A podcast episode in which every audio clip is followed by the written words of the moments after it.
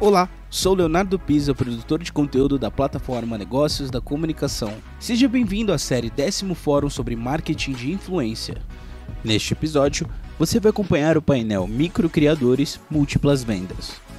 Os creators já foram apontados como disrupção do varejo. Programas de afiliados se tornaram populares entre as marcas, assim como a frequência das live commerce. Apoiando o movimento, as plataformas têm cada vez mais ofertado ferramentas de compra para os usuários. No entanto, quem pensa que Creator é um vendedor ainda não entendeu o espírito do negócio. Neste painel, vamos debater a importância dos microinfluenciadores digitais no engajamento com o público na hora de divulgar produtos e marcas, assim como todo o trabalho por trás da conversão do interesse de uma comunidade em vendas. Participam deste painel Cristiano Mineiro, gerente sênior de marketing da Nissan, Marcel Sampar Ceribelli, gerente de marketing de influência da Ketchum, e Daniel Rimoli, Head of Strategy and Innovation da Repense Comunicação. Essa série é oferecida por Airfluencers, Bayer, Intel, Nissan e Planin. Olá! Sejam muito bem-vindos, vocês que estão aí nos escutando no Brasil inteiro. Muito obrigado por estarem aqui conosco. Essa foi uma manhã gigante, agora também de tarde, muito conteúdo. Eu sou Cristiano Mineiro, gerente sênior de marketing da Nissan do Brasil, e hoje estou aqui com dois convidados especiais. Primeiro, Daniel Rinoli, diretor de Planejamento e Inovação da Repense Comunicação. Tudo bom, Dani? Tudo bem, Cristiano. Como é que você está? Oi, Marcel. Prazer em conhecê-los. Olá, tudo bem. E Marcel, que vocês já estiveram com ele agora, né? Ele fazendo aí um papel incrível. Marcel, que é gerente de marketing de influência na Ketchum. Tudo bom, Marcel? Tudo bem, gente. Obrigado aí novamente pelo espaço. Bem animado para o nosso papo. Estou muito feliz de estar aqui com vocês. A gente já teve, a gente já pôde bater um papo antes, né, para discutir aqui o nosso tema.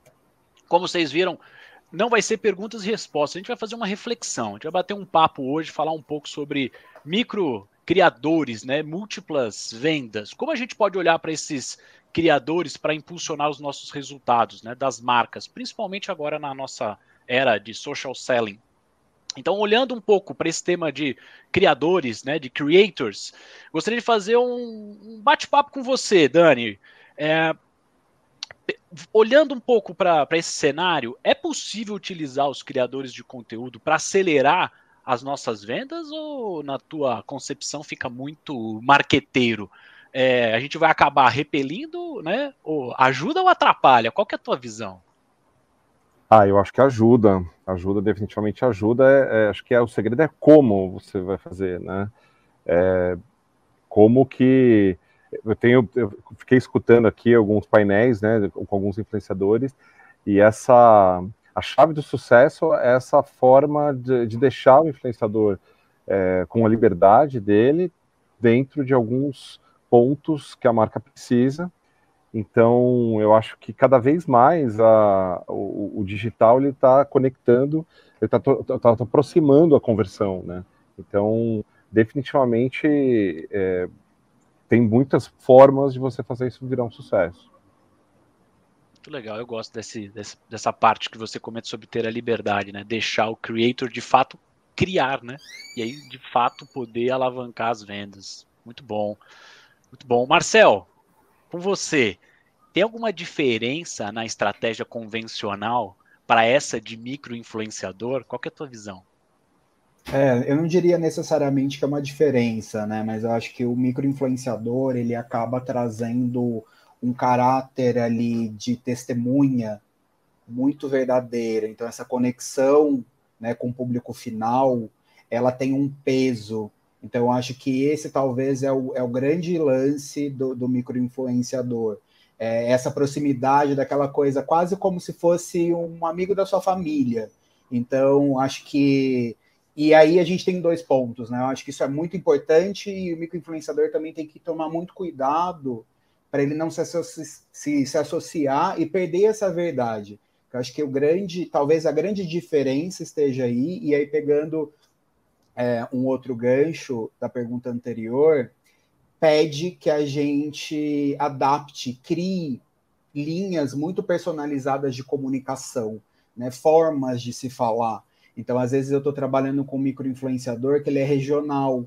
Então, né, a gente está aqui num eixo tipo Rio-São Paulo, tem uma ideia, mas isso para ser aplicado por um microinfluenciador, você tem que entender, às vezes, de regionalismo, você tem que entender qual é aquela relação. Então, para mim, a grande diferença está aí. Seria como se você tivesse a estrutura né, da, da ação como um todo, e o microinfluenciador ele exige que você crie pequenas cápsulas de como que isso vai refletir, assim, é pelo menos a forma como a gente procura trabalhar e que testando vê muita assertividade, sabe? Ah, adorei, adorei, concordo totalmente. É, a nossa visão também é essa a gente trabalha muito com, com microinfluenciador e deixando o tom natural, né, para você ter essa proximidade. É, a gente vai depois falar um pouquinho, bater um pouco aqui sobre casos, cases de que a gente já tem, né, de ambos vão, vão, vão trazer um pouco, mas eu gosto muito dessa proximidade e deixar, né, o, o esse microinfluenciador produzir como a gente estava falando, né? É, é, o Dani até comentou, né? Deixar ele criar, ter essa liberdade com as suas aspas poéticas, né? poética para ele poder produzir. Mas gosto, acho que esse é um bom, é um bom ponto. Eu vou falar agora, ó, Dani, para você, mas por favor, Marcel, se quiser complementar, fica super à vontade, tá? Como é que a gente pode, é, Dani, hoje, escolher um bom creator? Que a gente tem uma infinidade de opções, né? Então, como a gente pode ter aí uma boa escolha? Qual que é esse, esse drive? Olha, é, Cristiano, Marcel, o, as ferramentas evoluíram demais, né? Estou vendo aqui o Airfluencers, nosso parceiro aqui, temos outras também, mas elas evoluíram bastante. Mas eu acredito que a escolha de creator, enfim, o que eu falo na agência, ela é um trabalho meio de investigação, de convivência, né, de eu gosto de usar muita analogia, né? Às vezes, assim, é, putz, é como você vai escolher o melhor executivo, a melhor executiva da sua, da sua empresa, né? Um, uma profissional de liderança que você vai ter que trabalhar junto. Então, assim, é, não é um trabalho de uma tarde. Muitas vezes a gente é pressionado, chega o briefing, a gente é pressionado para, ah, me manda, é muito comum isso, me manda 10 nomes até amanhã de manhã, né? Então, é, existe essa cultura do casting né, para influenciador, né, que a, a cultura de selecionar é, personas, ela, ela, ela irriga todos os setores, né, é, mas o trabalho de influência, é, ele é um trabalho que precisa ter uma certa convivência, né, eu falei tudo isso para terminar nisso, porque você precisa ajudar as pessoas a,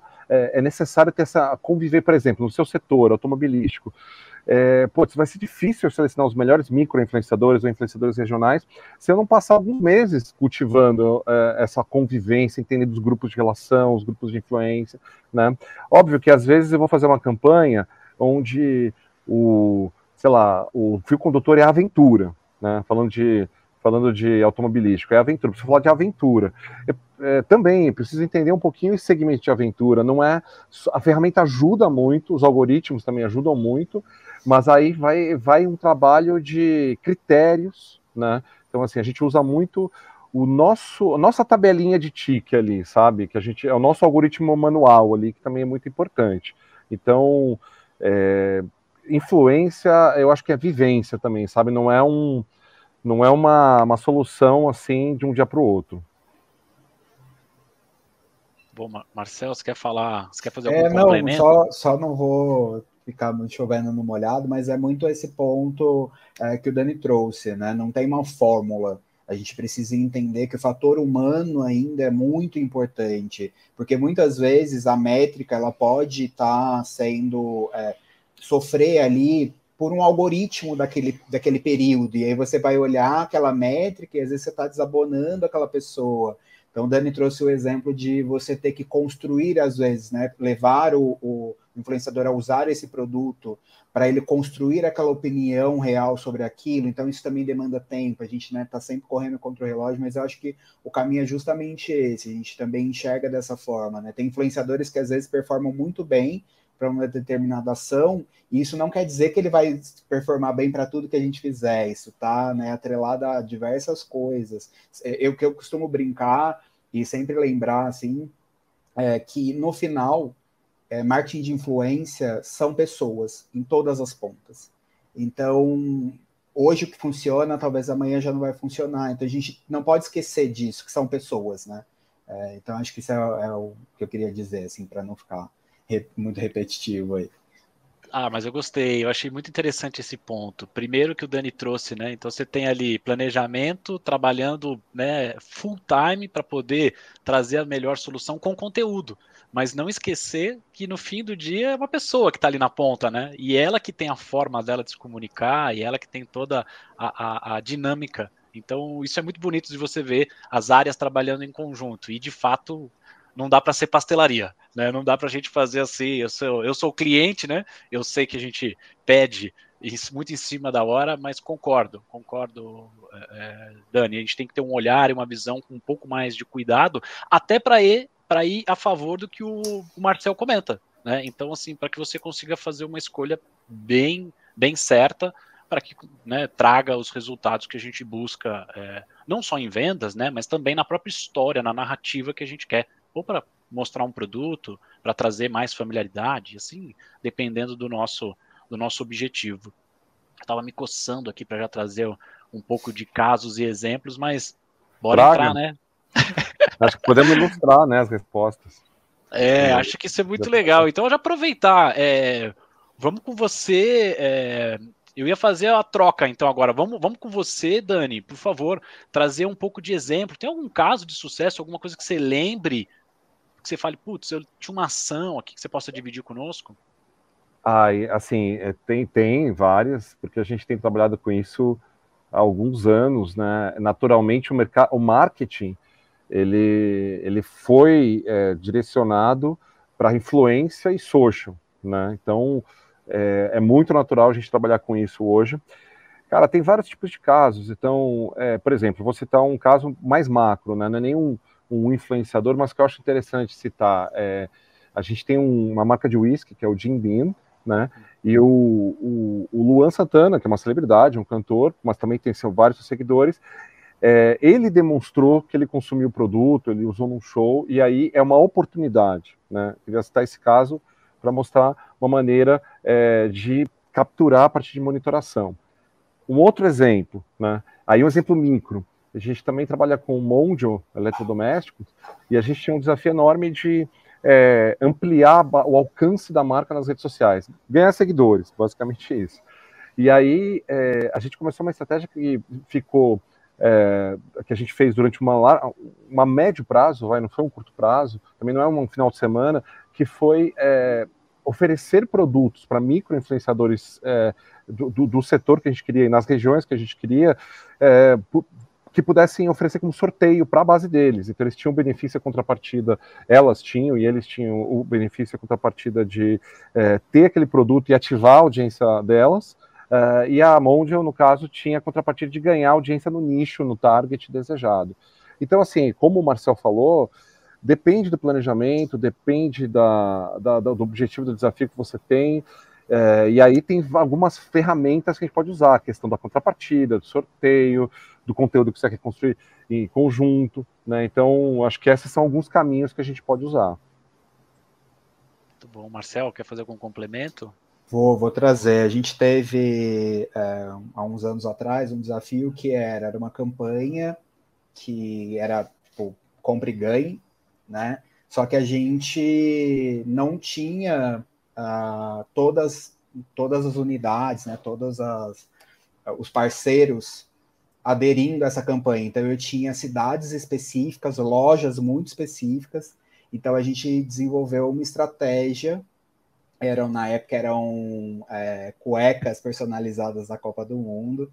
a gente tinha os desafios ali de não poder falar, porque não era patrocinador, mas também como chegar nessas, nessas cidades, por exemplo, do interior do da, do, de, do, da religião, de uma região do norte. Então, o que a gente precisou fazer? A gente fez uma estratégia com mais de 30 influenciadores de norte a sul, então a gente tinha de todas as regiões, de cidades muito específicas. Então, por exemplo, eu tinha que ter um, um influenciador de Vitória da Conquista, porque dentro de Vitória da Conquista eu tinha uma loja especificamente, então eu tinha que fazer comunicações do tipo, ó, a unidade tal, na rua tal, vai ter esse produto, né? Então foi desafiador encontrar essas pessoas, é, entender como elas trabalhavam, é, captar essa verdade que eu trouxe ali na, na outra questão.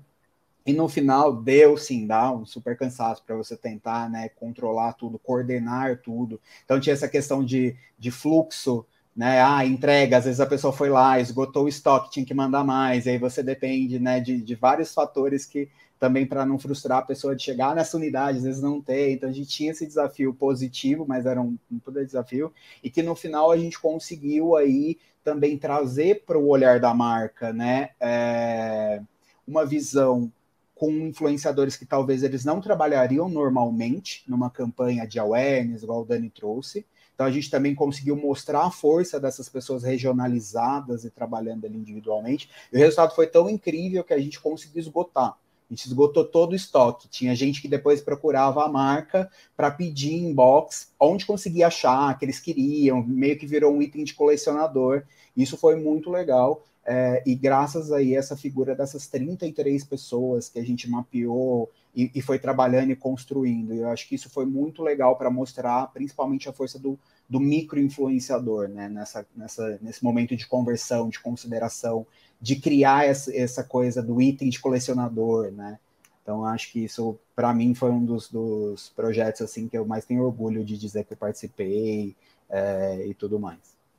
O legal é que a conexão fica muito forte, né? Do, do micro influenciador com a audiência dele fica muito forte. E eu eu não ia trazer, mas, vou falar aqui para vocês dois casos, né? Que vocês estavam comentando. Eu falei, ah, agora lembrei. É, eu lembro de um micro influenciador que a gente utilizou em BH, que aí foi muito o que você estava falando, Dani. É a pessoa já tinha o produto. Então era muito mais fácil, porque ela já tinha. Quando a gente foi buscar utilizando ferramentas e calhou ali, né?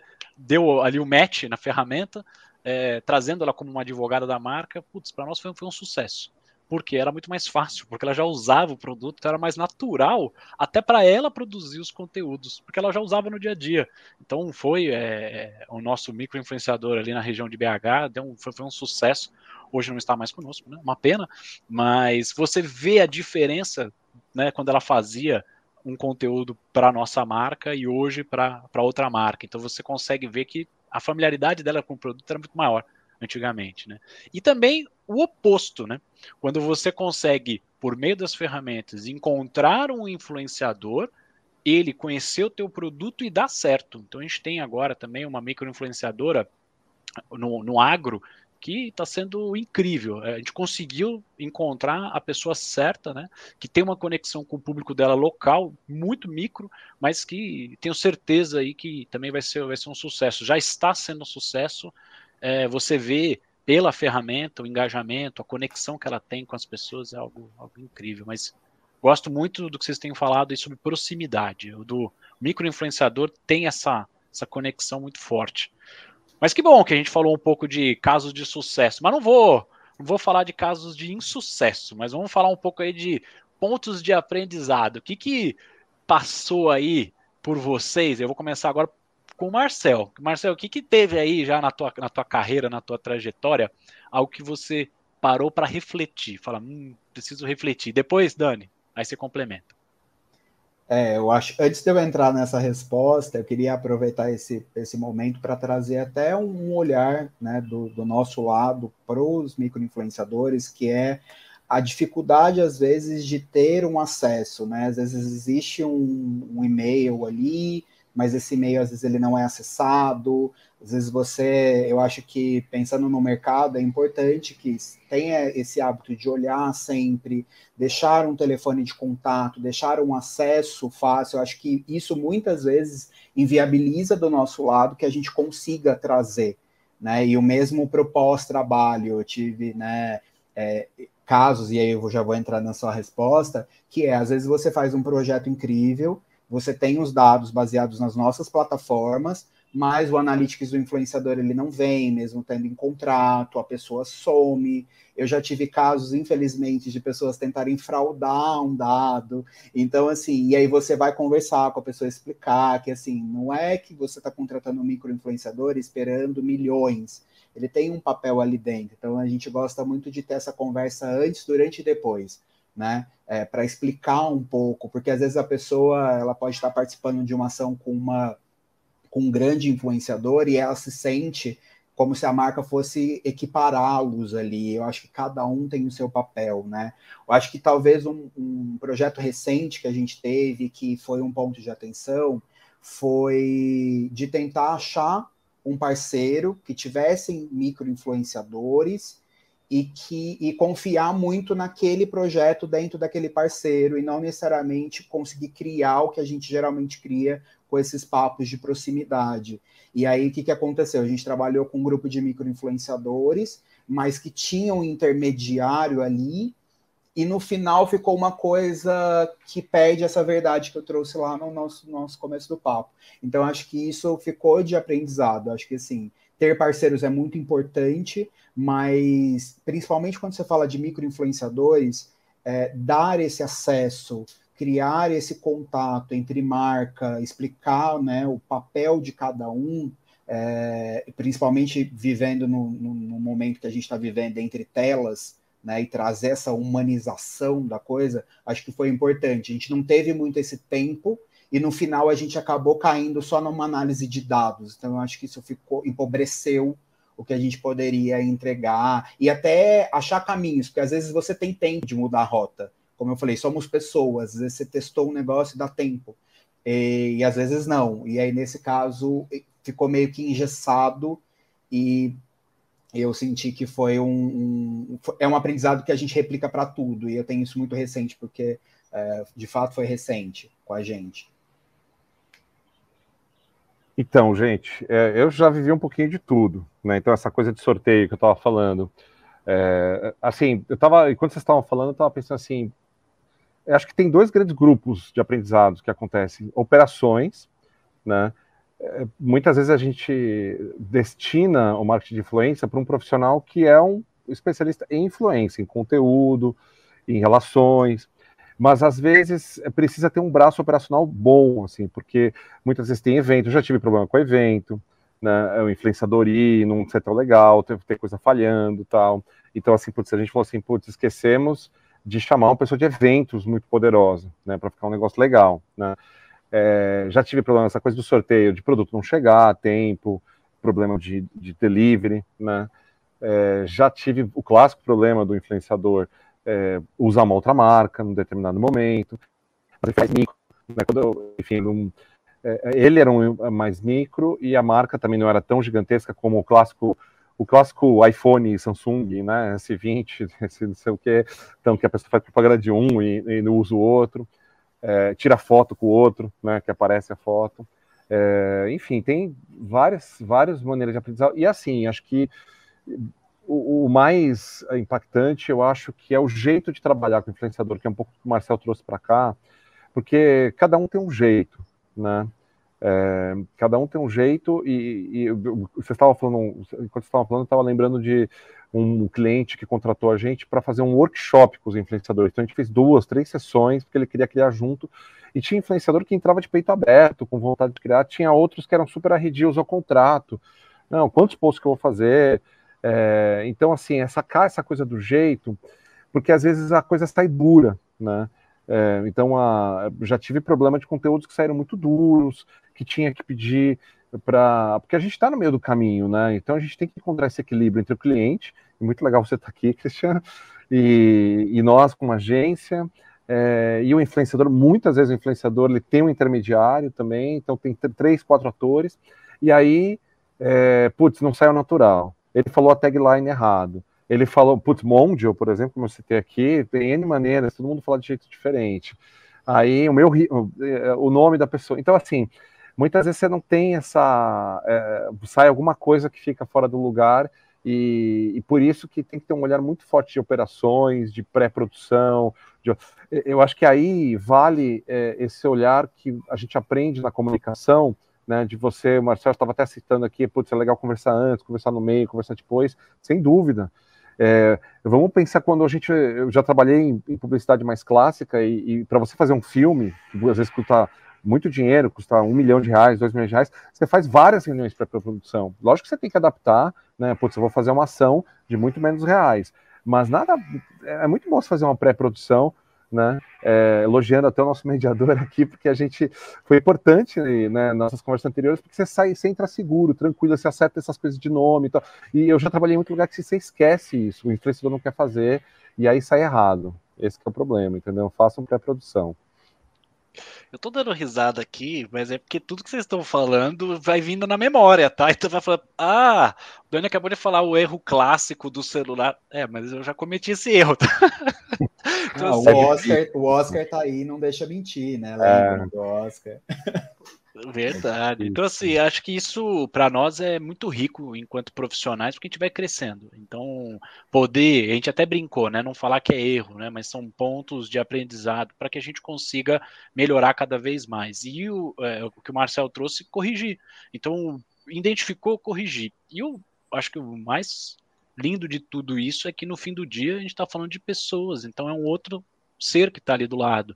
Se você conseguir ter muita conexão e proximidade, o teu conteúdo começa a ser relevante também. Então, o creator ou quem está produzindo aí consegue ter uma proximidade muito forte, porque ele já tem a audiência dele. Então, se ele conseguir né, passar o teu, a informação do teu produto ou serviço, vai ser aí um golaço.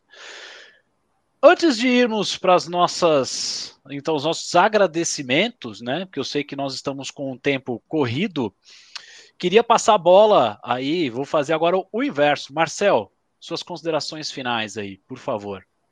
Bom, eu queria agradecer o convite. Eu acho que é super importante ter esse espaço para falar, para trocar, para ouvir, né? É, vou pegar um gancho de um pouco do que a gente estava falando. Às vezes, do lado do microinfluenciador, quando ele trabalha com uma marca grande, também tem o medo de dizer, de contrariar uma visão que às vezes venha da, da marca, né? Então, assim, não tenham medo de conversar, de expor, de achar esse meio termo é, da verdade. Então eu queria agradecer aí o convite para todo mundo que está assistindo e, e é isso. Obrigado aí por vocês estarem aqui com o papo comigo também. Foi um prazer conhecer vocês. Muito bom. Dani, seus agradecimentos finais. Eu quero agradecer também toda a estrutura é, muito bem feita aqui do, do, do, evento. Já não é o primeiro, né? Já, já participei de outros. É, o negócio da comunicação, os patrocinadores e falar que a gente está na crista da onda. Que bom que a gente está nessa prancha. É, eu fico, eu sempre faço umas reflexões, tipo, como é que era isso há 10 anos atrás, comunicação 10 anos atrás, né, que a gente estava no Orkut, começo do Facebook, e agora, nos próximos 5, 10 anos, a gente está na crista da onda, é, cada vez mais a comunicação vai ser mais fragmentada, vai estar tá mais na voz de micros, de influenciadores eventuais, porque a gente vai ter mais dispositivos e mais conteúdos consumidos né, de maneiras, maneiras diferentes. O influenciador já está na Smart TV, o influenciador já está na academia, porque as pessoas escutam o influenciador enquanto estão fazendo, estão treinando, é, já está no transporte público quando você escuta o influenciador falando. Então, é, a gente está numa, numa, num trampolim aqui. Então, aproveitem bastante, aproveitem bastante o evento. Está sendo muito legal conhecer as, é, outros influenciadores que eu também não conhecia e, e vamos, vamos pegar a nossa pranchinha e surfar nessa onda. Bom, fico feliz também, agradeço a participação, Dani, Marcel, obrigado, obrigado pelo bate-papo, também a toda a estrutura por poder estar aqui com vocês, adorei, acho que é essa a mensagem final, somos, no fim do dia, temos pessoas ali do outro lado, aproveitar para se conectar o máximo possível, para que a mensagem seja o mais fluida é, possível também. Então, queria agradecer, agradeço toda a produção. E aproveitar, não deixe então de participar, faça sua doação, tem um QR Code aqui na tela. Eu só não vou fazer aquela gafe de qual lado que está. Pronto, está aqui do lado. Faça sua doação, Casa Hope. E agradeço muito. Pessoal, espero que tenham gostado. Muito obrigado, viu? Valeu. Valeu.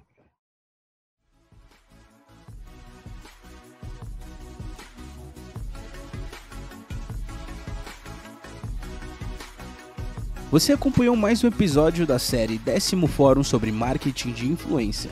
Confira a série completa em 7 episódios. Até a próxima.